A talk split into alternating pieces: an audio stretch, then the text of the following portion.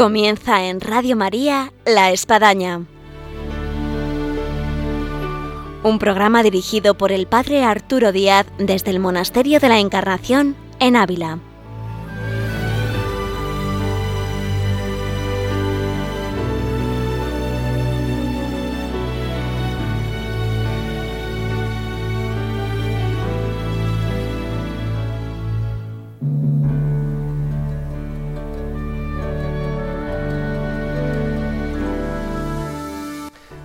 Hola, buenos días, bienvenidos a La Espadaña, les habla el Padre Arturo Díaz. En La Espadaña del día de hoy vamos a relatar la historia con la entrevista que vamos a hacer de lo que es una vocación al mundo cisterciense. Hemos tenido vocaciones que nos han relatado aquí acerca del Carmelo, de chicas que han entrado como carmelitas, y en este caso tenemos a alguien que va a entrar como monje cisterciense.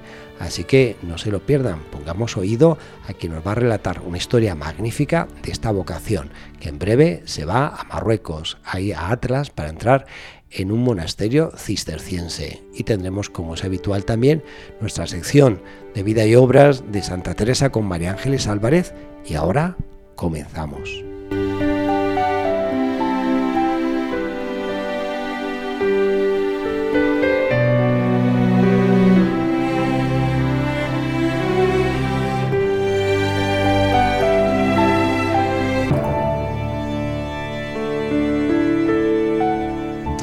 Hola, muy buenos días, Alberto. Buenos días.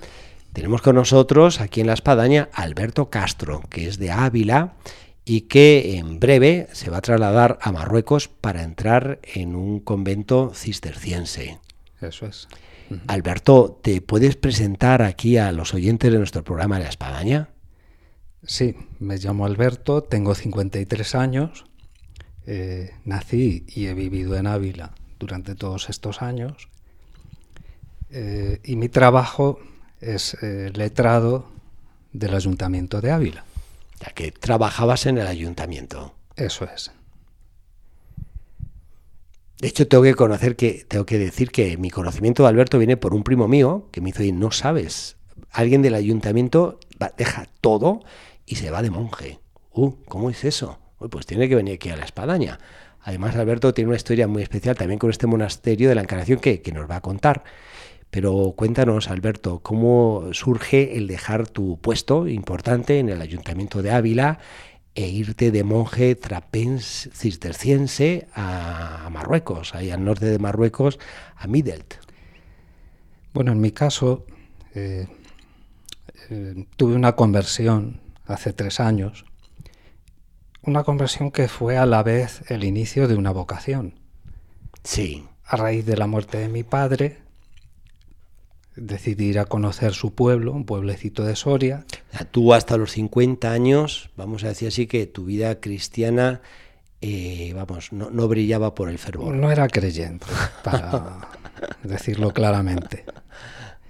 Y fue a raíz de esa circunstancia, al ir a conocer el pueblo de mi padre, en Soria, como decidí pasar una noche en la hospedería del monasterio de Santa María de Huerta. Sin saber muy bien a lo que iba, eh, tuve un encuentro con Jesucristo, eh, iba mal psicológica y físicamente, y allí me identifiqué con Jesús, tuve una experiencia de encuentro con Él, experiencia que quedó ahí, eh, volví a Ávila y al poco tiempo también enfermó mi madre, y bueno, fueron apareciendo distintas personas y distintas circunstancias eh, que me fueron acercando a Jesús y al Evangelio, ¿no? Una monja que conocí en el hospital. Sí. Que me aconsejó e insistió que le dieran la opción de los enfermos a mi madre, que le administraran el sacramento. Eh, reticente a ello, al final decidí ir a, buscar un cura aquí a la parroquia de Santo Tomás. Allí conocí al padre Jerónimo. Los padres dominicos. Sí. Le administró sanción de los enfermos. Eh, fue el que ofició el funeral.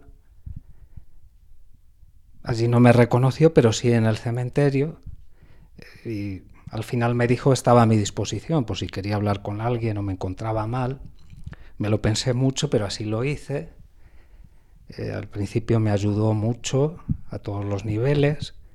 Él hace el estudio del Evangelio y así empecé a conocer en profundidad el Evangelio, a conocer a Jesús y sobre todo a conocer eh, lo que es la iglesia, los sacramentos, la Eucaristía.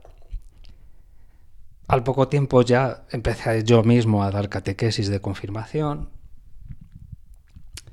y todo esto acompañado de retiros que ya iba a hacer a Santa María de Huerta, pero eh, de otra forma, evidentemente, en los que empecé a ver que, bueno, la vida que llevaban los monjes se acoplaba muy bien a mí y me, me gustaba realmente. Allí hice un cursillo de vida monástica en el que durante un fin de semana explican en qué consiste esta vida y vi que efectivamente se amoldaba muy bien a mí, de tal forma que hablé con el, con el abad, les puse mi inquietud y le pareció bien el hacer una experiencia con ellos, como así estuve hace un año durante un mes conviviendo con, con ellos. ¿no? Bueno, esa experiencia fue muy dura, hubo aspectos que no encajé, no lo vi muy claro, pasó el verano, empezaba ya también otra vez con las catequesis y bueno, lo fui dejando un poco reposar. Pero allí sucedió algo en esa experiencia que tuve en el monasterio, el último día hablando con un monje. Tuvimos una conversación muy profunda sobre cómo acercarse a Dios, cómo empezar y de qué forma intentar acercarse a Dios. Al final, cuando llegué a la habitación, por debajo de la puerta había escrito una nota a la que acompañaba una oración, una oración que me impactó. Es la oración del abandono de Charles de Foucault. Charles de Foucault, buenísima. Sí. Bueno, eso hizo que me interesara por conocer la biografía y la espiritualidad de, de Foucault, ¿no? Porque tú de Foucault habías oído algo. Nada. Nada. Es impresionante y quien debe estar escuchando cómo, cómo puede pasar un hombre eh, de 50 años donde vivía prácticamente en una especie de ateísmo sí, sí, a sí, cuestionarse una vocación eh, de vida monástica. Es así. Solo la gracia de Dios. Sí, realmente tiene que ser así, porque humanamente es. Como Dios comenzó a obrar de forma rápida en ti, ¿no? De meterte en, en, en, la espiritualidad de estos grandes santos que estás mencionando. Es. Sí, mis, mis, referencias eran eh, San Juan de la Cruz. Uh -huh. Al poco de mi conversión me lo leí entero, me lo devoré, me, me llegó muy... Pero sigamos en el proceso de que, bueno, ya estabas dejando el eh, monasterio de Huerta después de una experiencia de un mes y luego, ¿qué vino? Empezaba ya las catequesis, paso, después del verano, dejé reposar todo, hasta casi más bien pensaba ya en dejarlo porque la experiencia no había sido muy buena, aunque yo sentía que la vocación uh -huh. seguía ahí. Sí. Huerta había sido como un peldaño en una escalera, pero que no sabía dónde llegaba, hacia dónde. Y esos, en esos momentos es difícil perseverar y dejarse llevar, ¿no? Tras interesarme tanto por Foucault y su espiritualidad y, los hermanitos de Jesús y sus fraternidades, mmm, veía que me atraía mucho todo eso, pero no tenía nada que ver con la vocación al cister que tanto me gustaba y que tanto me atraía. ¿Cómo unir eso? La verdad es que estaba hecho un lío porque tiraba como para dos sitios, ¿no? Pero recordé que uno de los monjes de Huerta lleva ya 15 años en Marruecos. Uh -huh. Alguien me había hablado de eso.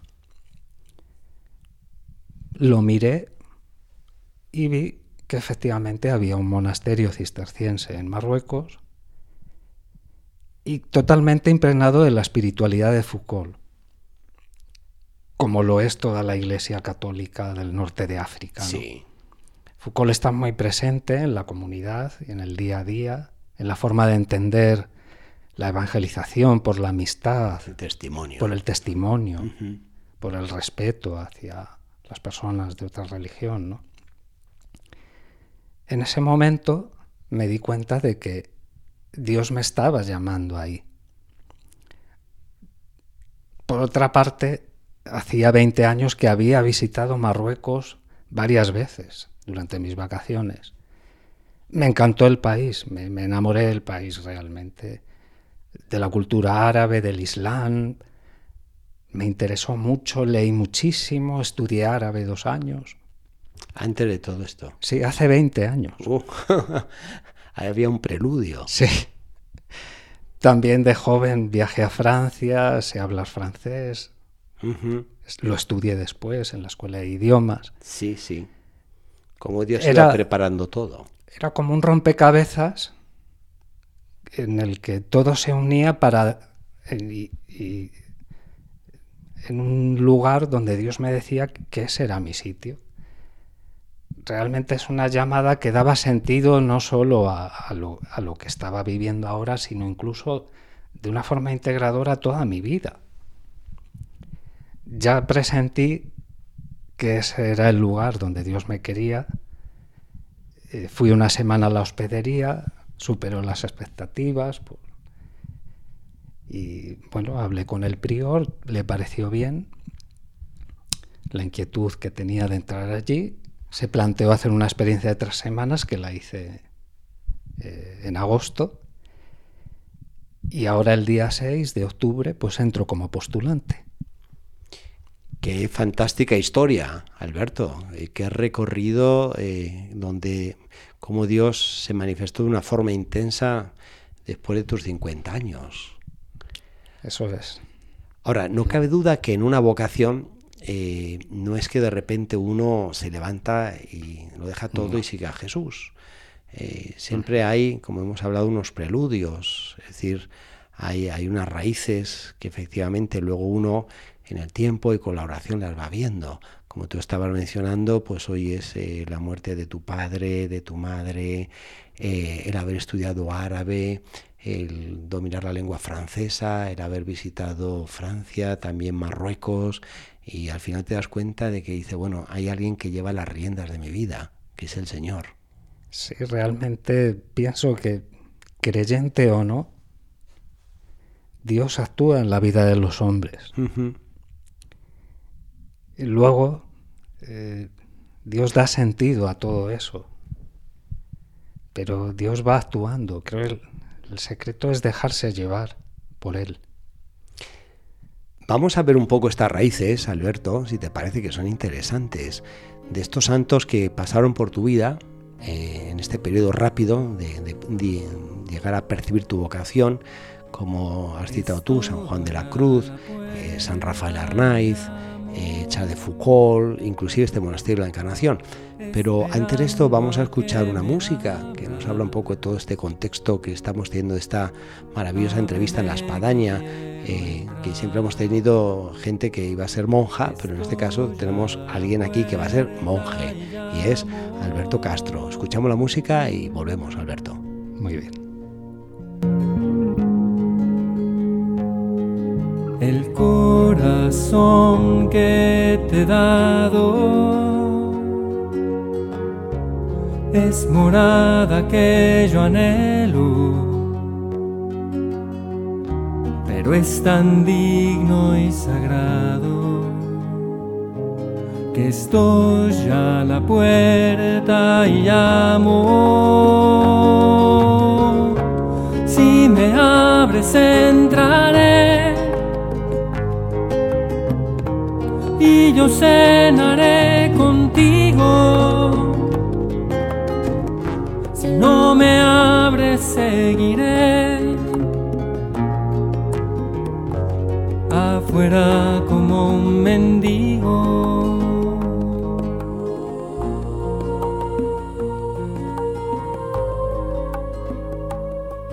Estoy a la puerta y llamo.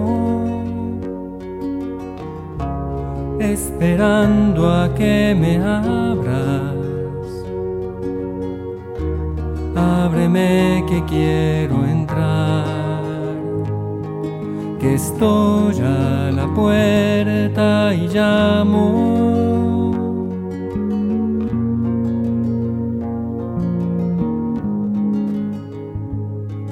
El corazón que te he dado es morada que yo anhelo, pero es tan digno y sagrado que estoy a la puerta y llamo. Si me abres entraré. Y yo cenaré contigo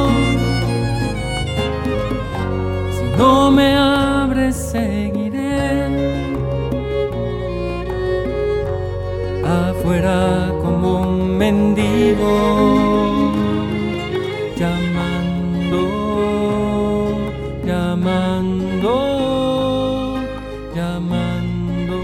Continuamos aquí en Radio María en La Espadaña y estamos con Alberto Castro que se va de monjes cisterciense, nada más y nada menos que a Marruecos, a Midels, ahí a Notre Dame de Atlas, en esas famosas montañas de, de norte de África.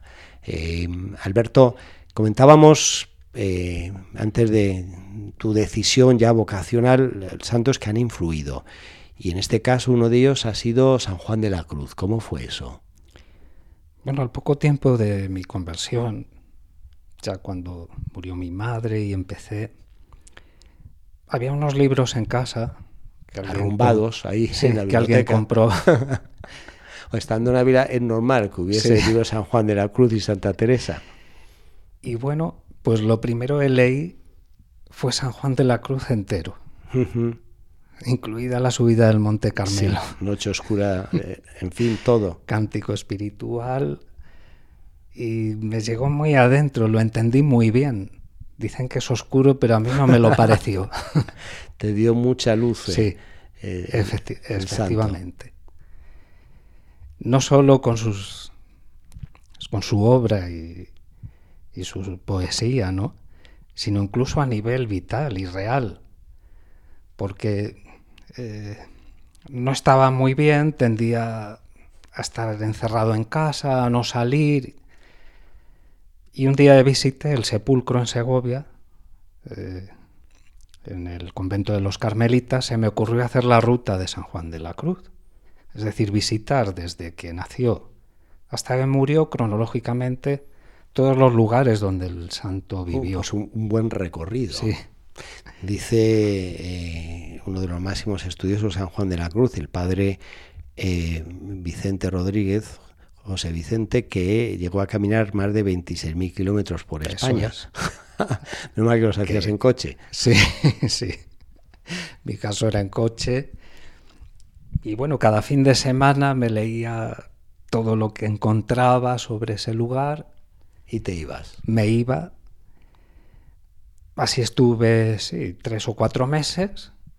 Y el día que terminé en Úbeda, con los carmelitas, me di cuenta de que San Juan de la Cruz me había sacado de casa y me había ayudado de esa forma a ir superando esa depresión lógica tras la muerte de tus padres, sobre todo tan seguida, ¿no?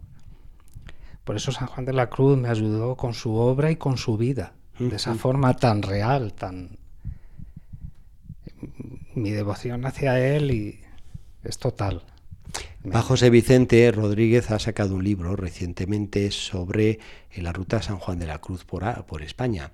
Y yo leyéndolo percibía precisamente esto, que, que, que- que ignorantes somos y qué pena y qué omisión hay que vivimos en, en su tierra, en la península, en Sí. España, y, y hay muchos lugares que no, no, no conocemos y los tenemos ahí muchas veces a mano. Quien vive en Úbeda, en Beas, en Granada, eso aquí en. Ávila.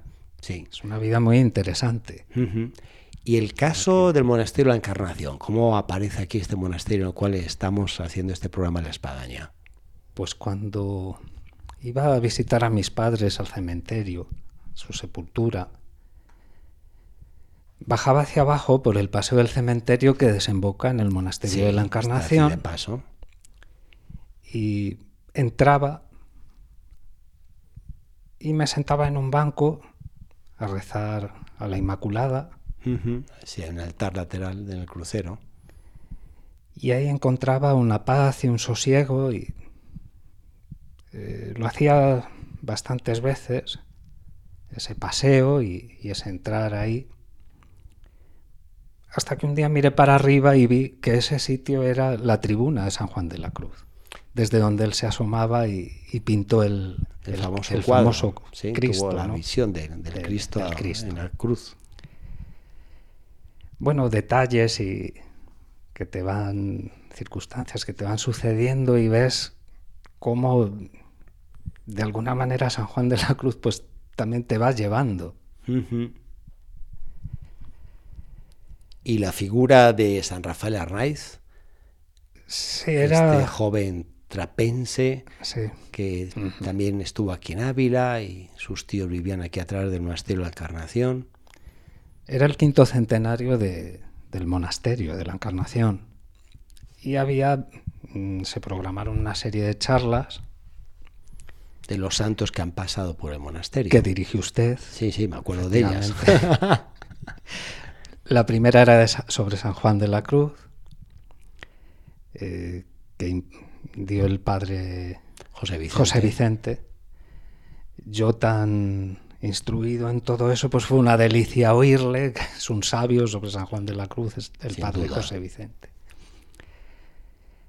Al finalizar, usted, padre Arturo, Sí, pues anunció que la conferencia del día siguiente era sobre Rafael Arnaiz. Me llamó la atención porque no tenía noticia de noticia de él, no sabía quién era Sí. ni y dije, pues voy a asistir a esa conferencia. Así lo hice, fue muy interesante y ahí descubrí que era un monje cisterciense. Yo ya tenía esa llamada a, a la vida cisterciense, a la vida monástica. Y al día siguiente compré sus obras, lo que escribió, sus cartas, y me encantó, me encantó. Me identifiqué muchísimo con lo que él escribió, con su forma. Oye, pues veo que te devoras libros Sí, ¿eh? sí. y además de Eso de siempre. Eso de siempre. y, pero- y- y Dios te da el, el don de, de asimilarlos. Y sí, Rafael Arnaiz ha sido, ha influido mucho en mi vocación. Ha ido llevándome también ahí, ¿no? Hay un punto eh, que ahora ya comienza, estamos la cuenta atrás, en que dejas ya tu trabajo, tu familia, Ávila, te trasladas a Marruecos, llegas a la puerta ahí del monasterio cisterciense de Midelt y mm, se ha llegado a llamar, Alberto, el adiós al mundo, cuando uno entra en lo que es en un ámbito de clausura, ¿no? Eh, ¿Tú qué sientes en este adiós al mundo? En esa mirada hacia atrás de lo que, de lo que queda. Bueno, eh, Dios hace como hace realidad lo imposible. La pedagogía de Dios es eh, de una sabiduría infinita porque Él eh, te va te va guiando. Pero todo lo hace en el momento preciso y con mucha delicadeza. Y en el momento en que sabe que tú puedes ir asumiendo todo eso, ¿no? Entonces son muchas cosas las que hay que asumir al, al dejar este mundo, desde lo material, eh, puedes racionalizar eh, el aspecto de los bienes materiales y tal, pero tenemos un instinto de posesión brutal. Una cosa es racionalizarlo y otra cosa es hacerlo. Aparte de ese aspecto, para una persona ya mayor como yo, pues claro, eh, las amistades, la familia, los compañeros de trabajo, los compañeros que hice en el grupo de la parroquia, Sí. todo eso lo tienes que dejar. Y eso según se va acercando, pues notas que, que claro, duele. Lo que ocurre es que eh, tu corazón ya está en otro sitio. Eso te iba a decir, que en ese adiós al mundo eh, es un adiós, por supuesto, pero por otro lado uno ve el horizonte del nuevo mundo Claro. que se presenta, que es súper atractivo. Es como quien encontró el tesoro del Evangelio y dice, mira, eh, vamos, todo es nada, barro respecto a este tesoro que he encontrado. ¿Cómo ves tú el nuevo mundo? Ese monasterio cisterciense, ese lugar de Middle en ahí en Atlas. Sí, como decía Rafael Arnaiz, dejo lo que es nada para tenerlo todo. Y es así.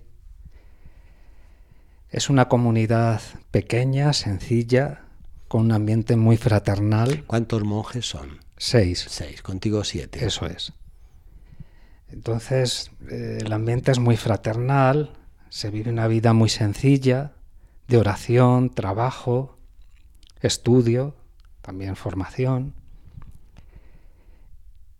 Y lo que pretende es simplemente estar presente en medio de los musulmanes para hacer realidad el diálogo interreligioso que siempre se mueve en un plano tan teórico, es el relacionarse con ellos, eh, tener una relación de amistad, de respeto y que la convivencia, como todos somos hijos de Dios, sea posible. Y hay que mencionar que esta comunidad de Middelt eh, son ellos los continuadores de esa famosa comunidad eh, de Tiberín en Argelia, que fueron muertos los monjes. Y se hizo una película que alguno habrá quizás visto que se llama Dioses y Hombres. Y, y esta comunidad se ha trasladó, vamos, hace unos años a, a donde están ahora en Marruecos. Así Sí, que bueno, sí. tenéis mártires y próximamente beatos, el Papa los quiere beatificar. el 8 de que, que diciembre. hicieron realidad esto que estamos aquí comentando, de testimoniar en un ámbito musulmán islámico la vida cristiana, Sí, al punto ellos, de dar la vida por ellos, sí, por el ellos Evangelio. hici- lo hicieron hasta el extremo, pudiendo irse, eran conscientes de que el pueblo argelino no podía marcharse, no quisieron tener ni hacer uso de ese privilegio, sino correr el mismo destino y la misma suerte que, que el pueblo argelino, al que tanto se dedicaron desde el punto de vista asistencial y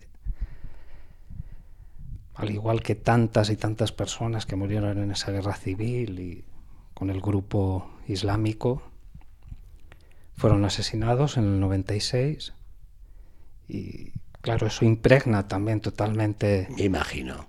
Ese monasterio se cerró y se trasladó a Marruecos y como digo, pues impregna diariamente. Y vosotros sois continuadores Eso es, de este espíritu, de Y de estos ese- mártires exactamente. y de las carisma. gracias que siempre comporta eh, pues los mártires, que bien expresó Tertuliano que la, la- la vida de los mártires, la muerte de los cristianos es semilla de nuevos cristianos. Es así. Hoy es, podríamos estar toda la mañana, Alberto. Yo creo que los oyentes están pegados ahí a la audición hoy de Radio María con todo esto que estamos escuchando de lo que es la vocación de un monje. Eh, ya para terminar, eh, ¿tú qué puntos claves das para acercarse a Dios? Desde quien vivía como tú hasta los 50 años en una especie de ateísmo, a quien desearía de, de encontrarse con, con una vocación que no encuentra. Mm, Yo creo que el mejor camino para acercarse a Dios es abandonarse a Él, dejarse llevar por Él, porque Él siempre te va a conducir a lo mejor, a lo mejor para ti, a algo bueno, ¿no? Y cuando vas experimentando cómo Dios actúa en tu vida, vas viendo también cómo ha actuado antes, ¿no? Eh, creo que la mejor forma es ver a, a Dios como un padre, como lo veía Foucault, Sí, y abandonarse a Él en esa confianza. Como decía el hermano Christophe de, de Tibirín en sus diarios, lo imposible se hace realidad cuando se deja paso a la confianza. Y es así. Muy bien, pues dejamos este mensaje y más que mensaje, este testimonio y decirte Alberto lo mucho que te vamos a encomendar y a la vez te pedimos tus oraciones desde ese lugar que Por supuesto. eh, es tan especial Mm. y, y qué hermoso lo que nos has relatado y sentir que, la, que sigue habiendo estas vocaciones dentro de nuestra iglesia, Alberto.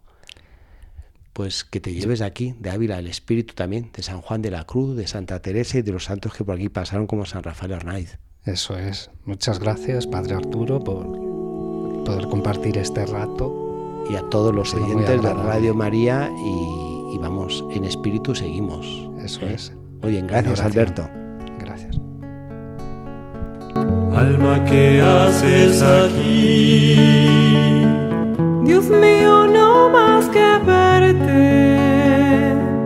¿Y qué más temes de mí?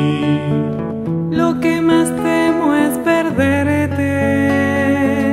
Lo que más temo es perderte. Veis aquí mi aquí mi corazón, pues lo pongo en vuestra palma mi cuerpo, mi vida y alma, mi sangre de redención, mi sangre de redención. Tras la entrevista con Alberto Castro en lo que supone la vocación a la vida monacal y maravillosa la vocación que nos ha podido relatar y la música escuchada, entramos ahora en nuestra sección de vida y obras de Santa Teresa con María Ángeles Álvarez. Muy buenos días, María Ángeles. Un saludo, Padre, a todos. Un gusto de nuevo poder tenerte aquí en el programa y vamos a adentrarnos en ese mundo maravilloso de Santa Teresa, pero se ha hablado de tantas cosas, María Ángeles, que eh, pues vamos a presentar un poco un resumen, de alguna forma, para aquellos que a lo mejor se han perdido alguna espadaña o se han perdido eh, distraídamente, porque a la vez que escuchan la radio, pues están haciendo otros quehaceres, eh, un poquito ubicarles dónde nos encontramos en la vida y obra de Santa Teresa. Sobre todo porque en el momento en el que llevamos ya unos, capítulos viendo, en el año 1560 ocurrieron tantas cosas, ¿no?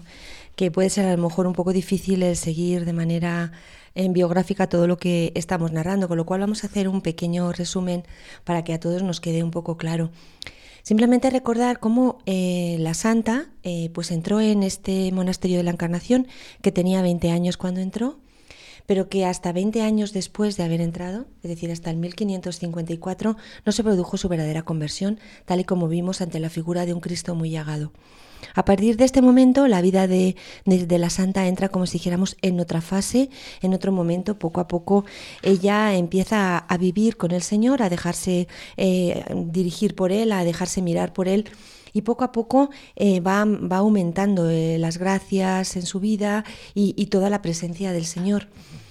Pero eh, en este año de 1560 es un año en el que parece que todas las gracias y todas las experiencias de la Salta se, se agruparon todas juntas. Hablábamos en, el que, en un momento en el que era como una verdadera nevada, es decir, llena de copos, en donde la santa vivió, como hemos ido relatando, tanto gracias místicas, luminosas, eh, placenteras, llenas de luz y llenas de, de, emoción, con otras duras que habían sido también gracias, que la formaron como la noche oscura, como la visión del infierno, es decir, una serie de, de conjunto de gracias místicas que van poco a poco pues como si dijéramos armando su alma interiormente, construyendo esa morada interior. Este año de 1560 eh, se produjo un momento muy importante, que es la visión que hablamos del libro vivo. Justo eh, en, en, agosto del año anterior, del año 1559, pues se había producido el índice de libros prohibidos de Fernando Valdés, en el que la santa se, quedó, ya que era una mujer muy lectora, completamente abatida, y le pidió al Señor luz, y entonces el Señor se convirtió en su libro vivo. Esta experiencia de la santa es una experiencia realmente que la cambia por dentro. El Señor ya es el que la dirige, ella se deja dirigir, ¿no? En esta expresión tan de la santa que hemos comentado muchas veces, dejarse hacer, dejarse llevar. En este año 1560 eh, no solamente tuvo esta visión, sino que tuvo más visiones en donde tuvo problemas ya en este momento más acentuados con sus confesores, en el que incluso los confesores vimos como les decían que no atendiera a, estas, a, esto, a estas visiones que podían ser obra del demonio, que hiciera higas, es decir, en un momento a la vez muy luminoso y muy doloroso, incomprendido, es decir, lleno de cosas. Y en el verano de este año que estamos tratando, el 1560, se produjo la gracia del dardo, o la transverberación. ¿no? Eh, todo esto también en todos estos programas anteriores hemos ido intentando hablar un poco de espiritualidad y del sentido verdadero que tienen todas estas experiencias dentro de la vida de la santa y cómo nosotros podemos leerlo también. Entonces podemos considerar este año 1560 como clave. Un, año absolutamente clave. Además en este pues verano... Hay que subrayarlo porque hay años de Santa Teresa que quienes cercanos a Santa Teresa los tiene. En 1515 cuando nace, 1535 cuando entra en la Encarnación, en 1562 cuando sale a fundar San José y comienza la Reforma, 1582 cuando pues fallece y la tenemos que parte al cielo. Pero este año 1560 quizás no estaba tan marcado, pero yo creo que con todo lo que estamos escuchando, María Ángeles, hay que subrayarlo. Hay que subrayarlo, porque, Santa Teresa. hay que subrayarlo porque el protagonista de este año es el Señor en la vida de la Santa. O sea, la Santa se siente absolutamente llena del Señor que la va transformando, que la va cambiando, que, va, que la va preparando para la reforma, para toda su vida, para, en definitiva para todo su apostolado, ¿no? que, que es así como debemos de verlo. En este mismo verano, que fue un verano espectacular, el del año 1560, Además de la transverberación, em, se encontró con San Pedro de Alcántara en la casa de doña Guiomar de Ulloa, que lo hemos analizado de, distintos puntos de vista. Eh, y, poco a poco se va mm, realizando este momento en el que estamos ahora, justo. Es en el momento en el que ella se empieza a reunir, a apoyar, a hacer espaldas con grupos de amigos. Por una parte, los grupos de amigos que están en la casa de Doña Guiomar, que hemos ido tratando algunos de ellos, y por otra parte, lo que vamos a tratar en este programa es el grupo de amigas, seguidoras, familiares que estaban aquí en la celda, en el monasterio de la Encarnación, porque aquí se produce esta velada importantísima en la que, como vamos a ir relatando hoy, eh, estas monjas, amigas, la santa, Doña Guiomar, determinan, se determinan hacer un convento con otro tipo de, planteamientos basados en la propia experiencia personal y en todo lo que el Señor la estaba mostrando a la santa. Eh, proyectan, como digo, fundar este monasterio. Todo esto lo tenemos recogido en el libro de la vida, en el capítulo 32. ¿no? Eh, y lo primero que, vamos a ir viendo es cómo la santa, eh, lo habíamos referido en el programa anterior, había realizado ese voto de mayor perfección que, es una cosa también eh, que debemos de leerla como algo importante, como un eslabón importante en la vida de la santa.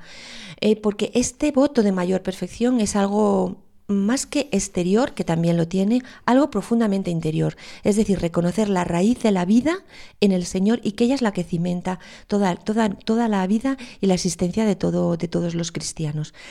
Lo cierto es que a todas estas eh, amigas, eh, conocidas, familiares, monjas que estaban alrededor de Teresa en esta celda del monasterio de aquí, del monasterio de la Encarnación, de la cual se conserva una parte cuando alguien viene al monasterio y entra en la capilla de la transverberación en 1966. Parece que los seis en la, en, vida Santa Teresa fueron años importantes.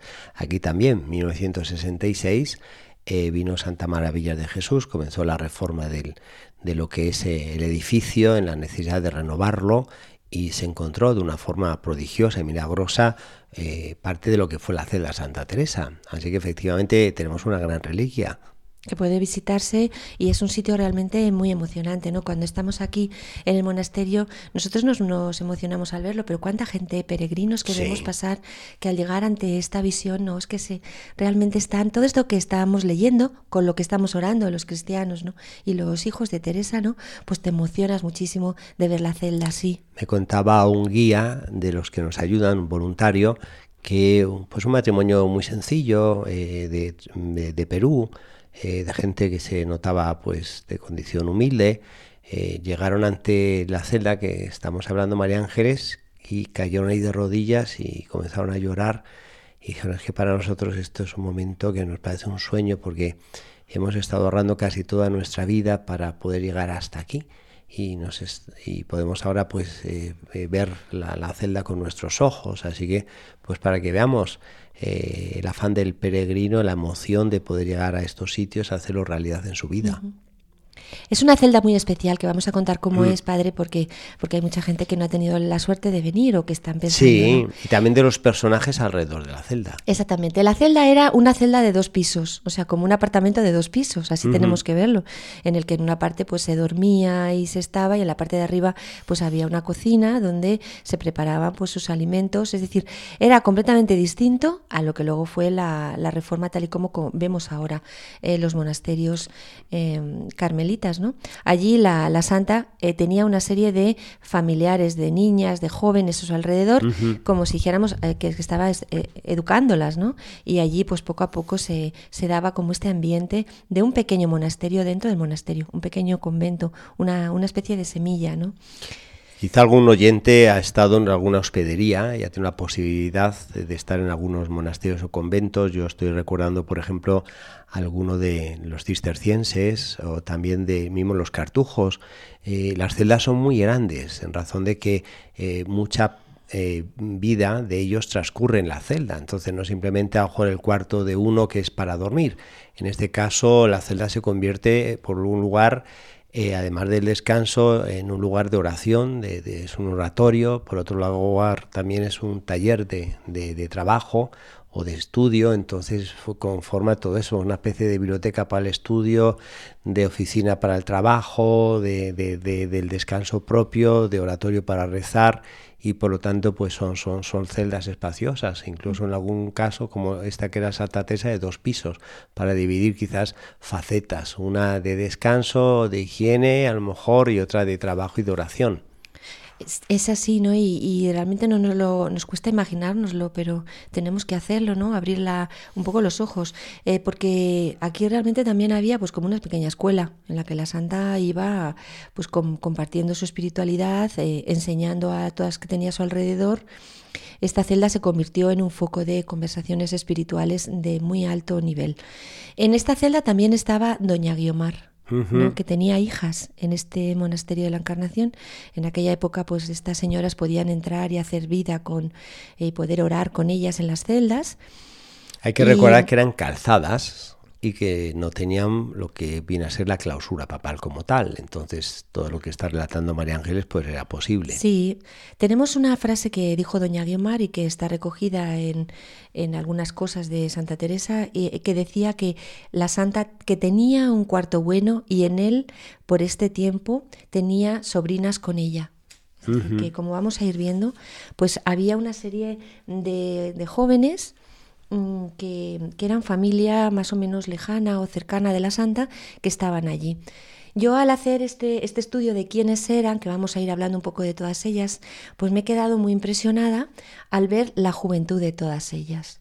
Eran todas niñas muy ¿Qué jóvenes. edades más o menos tenían? Pues tenían, muchas de ellas ni habían procesado, es decir, eran niñas a lo mejor 16, 17 años, 18, 20. Todas estas son las que el germen de la reforma. en la flor de la vida. este es el grupo que luego funda San José. Es decir, estamos hablando de que la fundación de San José se hizo eh, con unas mujeres muy jóvenes, muy valientes, que algunas profesaron ya directamente allí, ¿no?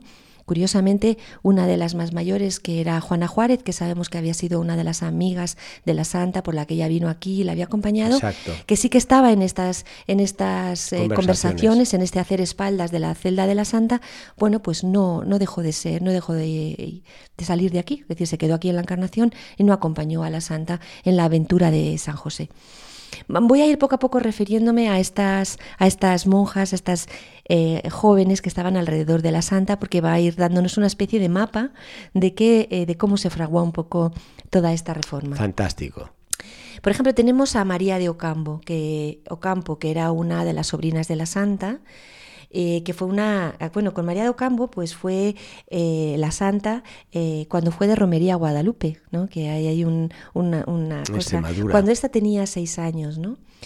Y, um, y, entonces tenemos una, una, relación de la, de la Madre María Bautista en el Archivo de las Descalzas de Valladolid que dice lo siguiente. Fui es que está, bueno, María Ocampo luego cogió el nombre, ¿no? De María Bautista. Dice, fui desde muy niña tan poco inclinada al estado de la religión que no sé cómo encarecerlo, sino diciendo era de manera que ni aun de burlas no lo quería oír, y así decía, si me fuera de alguna fuerza, el prometer no serlo, lo hiciera. Es decir, que era lo que diría la santa, enemiguísima también de ser monja, ¿no? Ella era enemiguísima de ser monja y, entonces, bueno, pues nos, nos, llama la atención, ¿no? Como muchas veces los caminos del Señor pues no son los caminos nuestros, ¿no? Y como poco a poco el Señor va llevando a las almas por, por todas Y esta María de Ocampo, María Ángeles, será pieza clave cuando hará ese comentario y decir, bueno, hagamos la reforma al estilo, ¿no? De, las descalzas. Sí, es una de las figuras importantísimas en, la vida de la, de la, santa, ¿no? Era hija de Diego de Cepeda y de Beatriz de la Cruz Ocampo. Era una sobrina segunda de, la santa, ¿no? Bueno, eh, también ella sigue contando todo esto, ¿no? Como tenemos pues relaciones de ellas muy interesantes, en esta dice lo siguiente. Llegada a Ávila, cuando la santa me vio y tan lejos de lo que esperaba, sintiólo, mas no para persuadirme de nada. Antes, cuando me veía leer libros de caballerías y otros semejantes, decía que no le pesaba, porque tenía esperanza de que aquellos vendría a leer los buenos y me aprovecharía esa inclinación que así me había hecho, que, que así había hecho ella. Es decir, que esta joven, pues la, verdad es que pues en, en, esta celda se la debía un poco de cuestionar. Es decir, porque leer libros de caballerías en aquella época era algo que no estaba bien visto. Es decir, era un poco algo muy superficial, algo que no debían de hacer las monjas. Y frente a las a, más o menos los comentarios negativos que se podría hacer de esta, de esta joven, pues la santa decía, dejarle leer libros de caballerías. Ella, como cuenta muy bien, que yo también los he leído, y aunque os parezca mentira, de los libros de caballerías se llega a otros libros espirituales. mal. Y sobre todo que yo también fui enemiguísima de ser monja y bueno, pues luego el Señor me fue llevando. Es decir, la vida, todo lo que nos, nos, cuentan de, esta hermana María de Ocampo, o sea, eh, la, madre María Bautista, pues es realmente muy interesante, ¿no? Aquí llamativo, María Ángeles, cómo Santa Teresa sabía tratar a cada persona y cómo no trataba a todas por el mismo rasero, digamos así, y las sabía, bueno, orientar, eh, potenciar, incentivar, y aquí tenemos uno de los muchos casos porque ella salió de aquí, de, esta celda, bueno, ya decidida, o sea, porque ingresa en San José y ya procesa allí. Y es una de las grandes, de las grandes carmelitas que siguió a la santa y que, bueno, que, que realmente tenemos su vida, ¿no? Relatada. Eh, tenemos un apunte biográfico eh, muy interesante, ¿no? Que publicó, eh, se publicó, que se llama La Santa de mm, Teresa de Jesús en Valladolid. Y ahí, bueno, pues, pues hay un, un, está contado realmente todo lo que ella vivió y la vida de la santa, en fin. Falleció luego en Valladolid y de ella conservamos una docena y media de cartas que le envió a Santa Teresa, ¿no? y realmente bueno pues es uno de los grandes modelos de la vida teresiana no sí. y tenemos pues unas semblanzas muy bonitas de ella en la historia del, del, Carmelo bueno otra de las sobrinas que tenía la santa viviendo allí con ella pues era Beatriz de Cepeda Beatriz de Cepeda, que era hija de su primo Francisco de Cepeda y de María Ocambo. Y eh, también eh, tenía otras hermanas que fueron monjas en la Encarnación. Es algo que yo me he encontrado en todo este grupo, es decir, que eran grupos de hermanas que entraban aquí en cantidad. Por ejemplo, ella tenía otras hermanas en la Encarnación, como por ejemplo Isabel de San Pablo, María de Cepeda y Leonor de Cepeda, todas ellas monjas de la Encarnación. Pero en 1560, en este año que estamos relatando, Beatriz estaba en la celda de la Santa. ¿eh? Aunque pasó, eh, tardó dos años más que sus hermanas luego en pasar a ser descalza. Luego tenemos otra, otra, otra novicia que estaba en la celda de la Santa, que era Isabel de San Pablo. En la Santa la llamaba la velilla. La velilla. Yo estaba un poco mirando a ver qué significaría esto de velilla. Yo parece ser que tiene la misma raíz que vela, o sea, porque la B y la V, esta se escribe con B, pero en aquella época no debía haber mucha diferencia, es decir, que no sé si era como una veleta o qué era lo que quería decir la santa exactamente con esta palabra, ¿no? Eh, pues esta también era jovencísima, ¿no? Porque entró en San José ya profesando con 17 años. y, y, su profesión figura la primera en el libro de profesiones de, de San José. qué, qué honor. Tenía una relación muy tierna con la santa y muchas veces fue su secretaria. Sabemos que, bueno, que es muy complicado a veces, incluso ahora saber qué textos escribió la santa de su propia mano y qué textos escribieron sus estas secretarias, ¿no? Porque como la santa escribió tantísimo a lo largo de su vida, tantas cartas, tantos textos, ¿no? Pues siempre tenían personas, sobre todo cuando ya sabemos que la, que la santa se rompió un brazo en San José y que necesitaba pues estas, estas manos amigas que fueran poco a poco escribiendo, porque el romperse un brazo a la santa no le paró. O sea, ya seguía trabajando, escribiendo. Además, menos mal que fue eh, el izquierdo y ella la diestra, así que esto le permitió seguir escribiendo. Tenemos una, cosa de ella en la carta 235, número 1, eh, que dice así la santa. Es tanta la tentación que la hermana Isabel de San Pablo tiene de quererme, harto consuelo me es estar en su compañía, que me parece un ángel. ¿no? Es decir, es que me gustan estas expresiones de la santa, ¿no? Eh, cuando dice, es tanta la tentación que la hermana Isabel tiene de quererme, o sea, es algo que no puede, no puede evitarlo la pobre, ¿no? El quererla a la santa y ella quererla de manera eh, tierna, ¿no?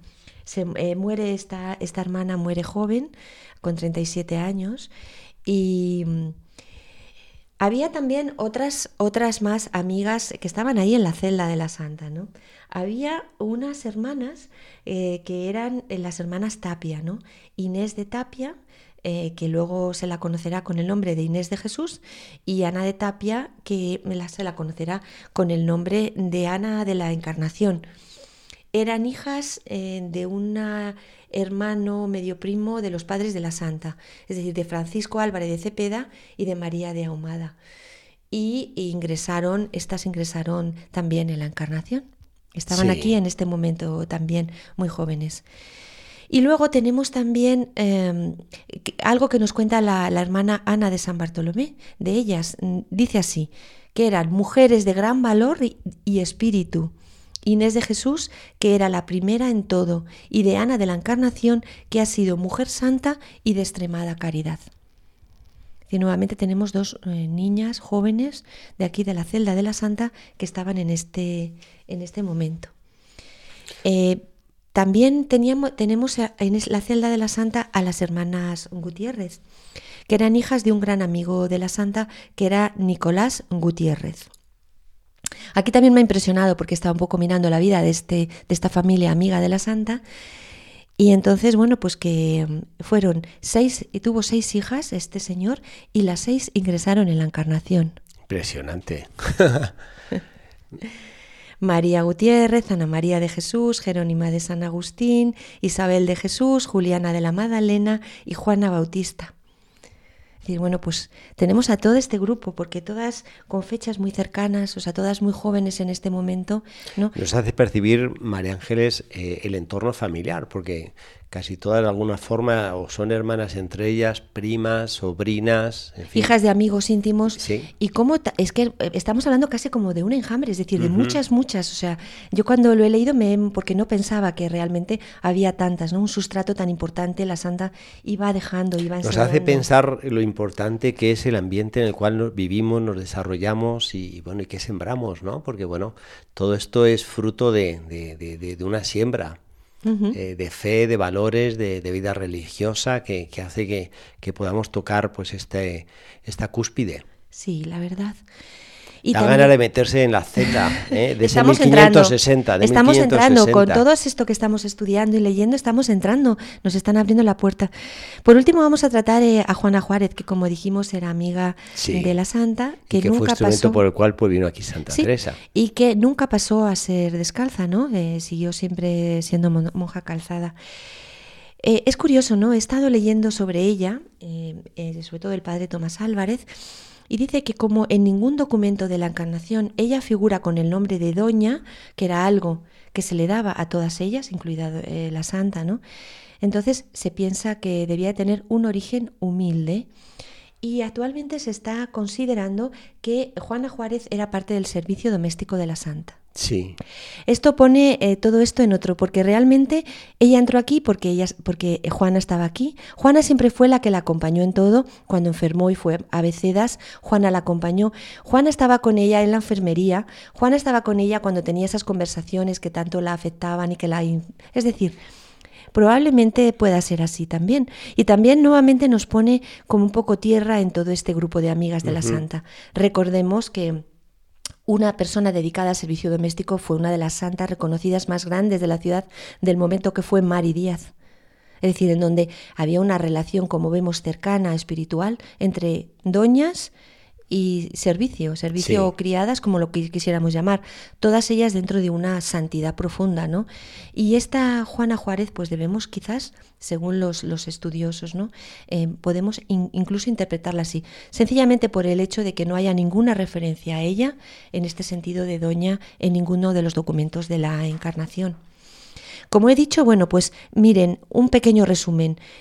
María Ocambo, 18 años, Beatriz de Cepeda eh, ingresó ya directamente en San José, las hermanas de San Pablo también tenían alrededor de 17 años, mm, Ana Tapia tenía como 24 años, María de Gutiérrez 26 años, es decir, estamos hablando de que todo este grupo de jóvenes, muy jóvenes que estaban aquí, todas estas son las fundadoras del convento de San José, los que tuvieron el valor, como vamos a ver en, el, en los días siguientes, de salir de aquí, profesar allí y levantar y llevar a cabo la reforma de la Santa. Qué buen pantallazo, María Ángeles. ¿eh? de lo que ha supuesto la vida de Santa Teresa, este grupo inicial donde se fraguó la Sobre todo la juventud, o sea, algo que a mí me ha impresionado ¿no? y que creo que debemos de transmitir a los demás. O sea, la reforma de la Santa es una reforma de gente joven, de gente que que realmente apuesta su vida, que da su vida.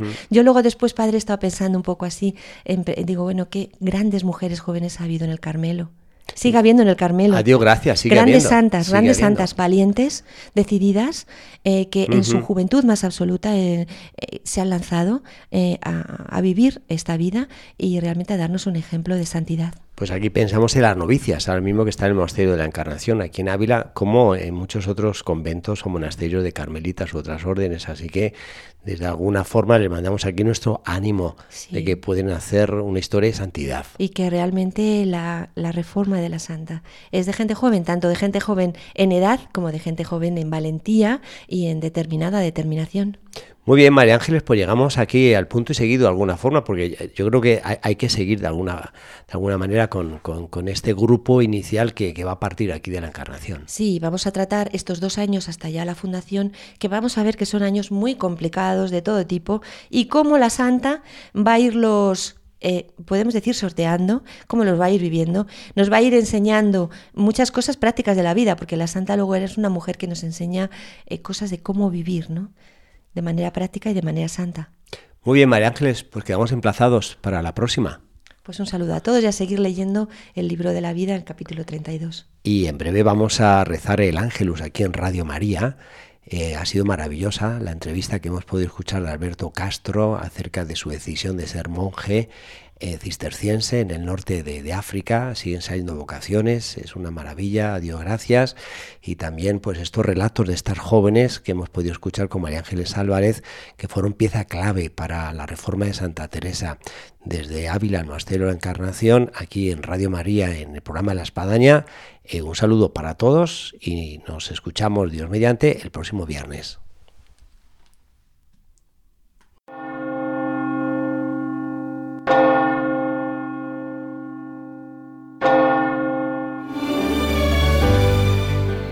Han escuchado en Radio María La Espadaña, un programa que dirige el Padre Arturo Díaz desde el Monasterio de la Encarnación en Ávila.